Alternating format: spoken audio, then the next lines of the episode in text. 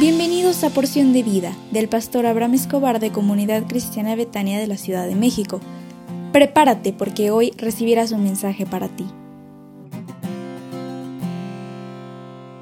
Buenos días, me da muchísimo, pero muchísimo gusto saludarte en este inicio de semana y yo deseo que en toda esta semana Dios te bendiga en tus estudios, en, en, tu trabajo, en tu negocio, donde pongas tu mano y que el Señor te restaure y te prospere en todo momento. Y como es lunes, me encantaría hacer una oración por ti.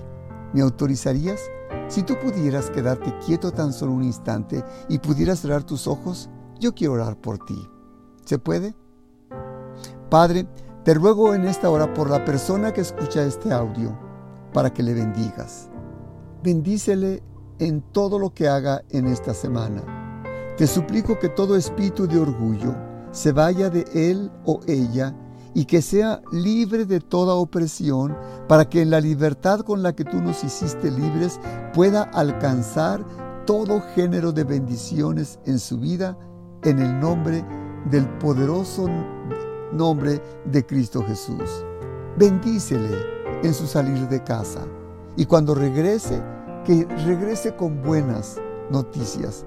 Prospérale donde ponga su mano y libérale de todo contagio de coronavirus. Y no permitas que el coronavirus le venga a lastimar. Escucha bien, aplico la sangre del Señor Jesús sobre ti en esta hora y te declaro libre de toda enfermedad en el dulce nombre del Señor Jesús.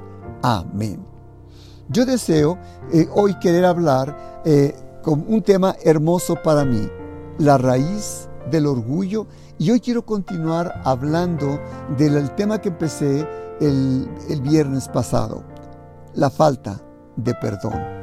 Y la falta de perdón es una raíz del orgullo.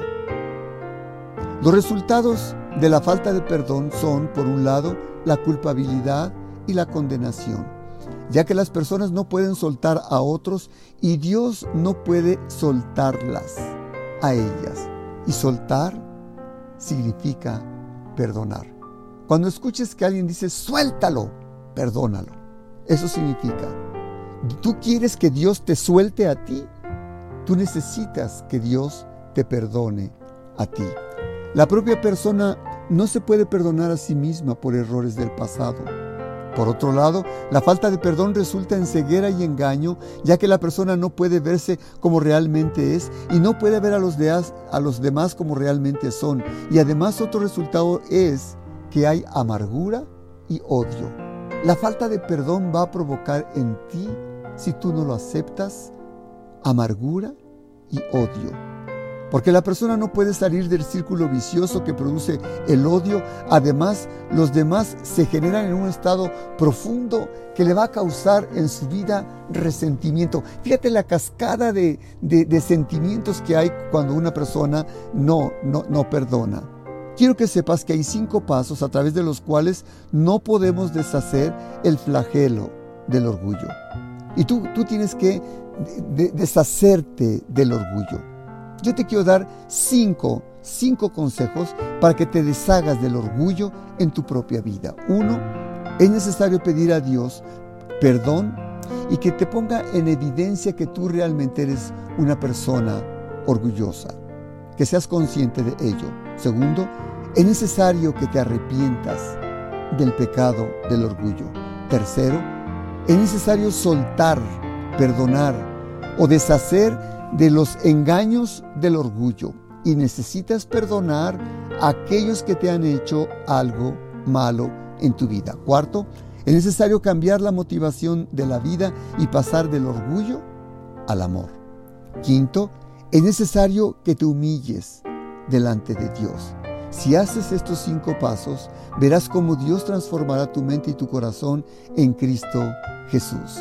Hoy es lunes y tendremos nuestra escuela de líderes a las 19 horas con nuestros profesores Héctor y Cherito Ramírez. Y también te invito a que te conectes a las 20 horas a nuestra reunión de Casas de Salvación. Te espero con muchísimo cariño a las dos reuniones por Zoom y ya enviamos la liga que será la misma durante todo el año. Así que tómala y no la deseches y que Dios te bendiga y sonríe porque Dios te ama.